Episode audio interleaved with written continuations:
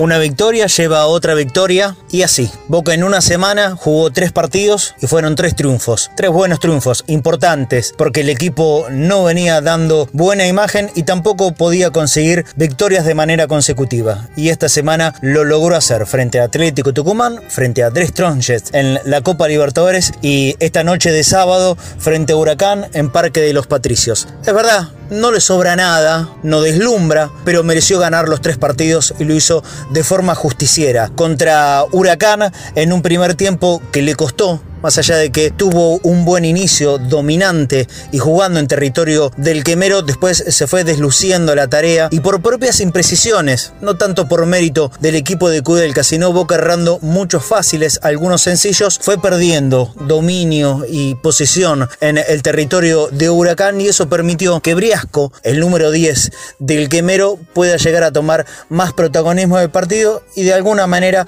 complicarle ciertos momentos del encuentro el conjunto de Miguel Ángel Russo, aunque es verdad sin llegar a crearle peligro prácticamente nunca, ni durante la primera etapa y tampoco en la segunda. Por eso digo que tenía que ver más con un defecto de boca que por virtud de Huracán, aquella pérdida de protagonismo hacia el final de la primera etapa. Todo se resolvió mucho más sencillo, por supuesto, cuando a los dos minutos del segundo tiempo Boca se pone en ventaja. Un gol que nace desde un furibundo tiro de Sebastián Villa que lo desarma, lo deja completamente desarticulado al arquero de Huracán y en el rebote presto y atento para aprovechar la situación estuvo Franco Soldano, que es el Soldano de siempre, lo ha dicho el propio jugador en la declaración post partido. No juego muy distinto a lo de todos los partidos. La diferencia es que está metiendo goles y cuando un delantero mete goles, todo el mundo le ve de una manera distinta. Y hoy por hoy el jugador de Boca que tanto ha sido criticado por propios hinchas y por el periodismo en general,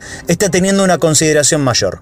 Pero no es que haya cambiado demasiado la forma de su juego en, en Franco. La figura se acrecentó también de Sebastián Villa, que sigue siendo el gran factor de desequilibrio que tiene Boca, y también creció mucho en su rendimiento Carlos Tevez asociándose en el juego pero por sobre todas las cosas bien a la hora de aguantar la pelota y tal vez calmando todo intento de reacción del conjunto de Huracán. Se termina redondeando una tarea aceptable para Boca y muy buen triunfo, muy bueno porque lo posiciona con relativa tranquilidad. A dos fechas del final de esta primera fase de la Copa de la Liga, Boca hoy está segundo por detrás de la posición de Vélez y claro, con la expectativa de clasificar más cómodamente a los cuartos de final de este torneo. Lo próximo será inmediatamente Santos de Brasil por la Copa Libertadores y todavía sin fecha definida, o sábado o domingo,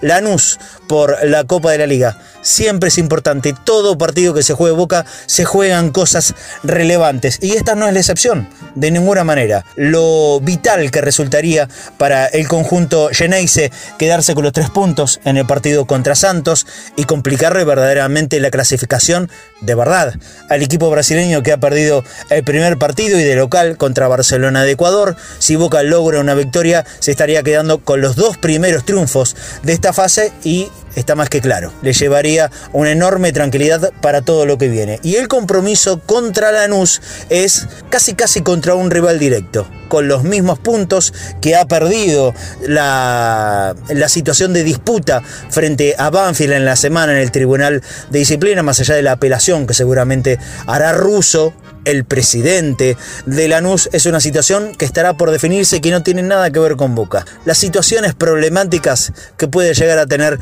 el conjunto Geneise siempre se van a solucionar a base de triunfos y es lo que ha pasado esta semana. Semana feliz para Boca. Tres partidos, tres victorias, un equipo que de a poquito va encontrando forma, que se va consolidando en una forma, en una manera de jugar, con muchos pibes que tuvieron que salir reemplazados en el segundo tiempo, y esto tiene que ver, por supuesto, con el cansancio que sobrellevaban después de la victoria contra The Strongest en la altura de La Paz, lo cual no es menor. Tal vez eh, la acción destacada de la noche para Boca es la participación de Cristian Pavón, ingresando allí por los 15 minutos de la segunda etapa y después de mucho tiempo vuelve a vestir la camiseta de Boca. Situaciones conflictivas sobraron en estos últimos meses. Ojalá que Cristian pueda volver a tener una buena actualidad, potencial le sobra, condiciones le sobran y puede hacerlo lo pasado pisado. Ojalá, que eso lo tenga muy en claro el propio Cristian Pavón, sus padres, su representante y todo el mundo que lo rodea. Hoy su compromiso es la camiseta de boca. Hoy la forma de crecer y volver a ser un jugador que puede llegar a tener futuro europeo es jugar y romperla con la camiseta de boca.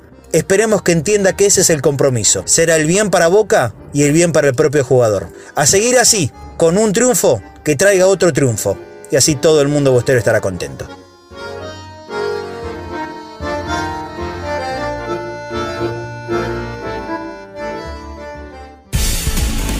Cadena Ceneice es multiplataforma. www.cadenaceneice.com Tu mini Play Store de iPhone y Android.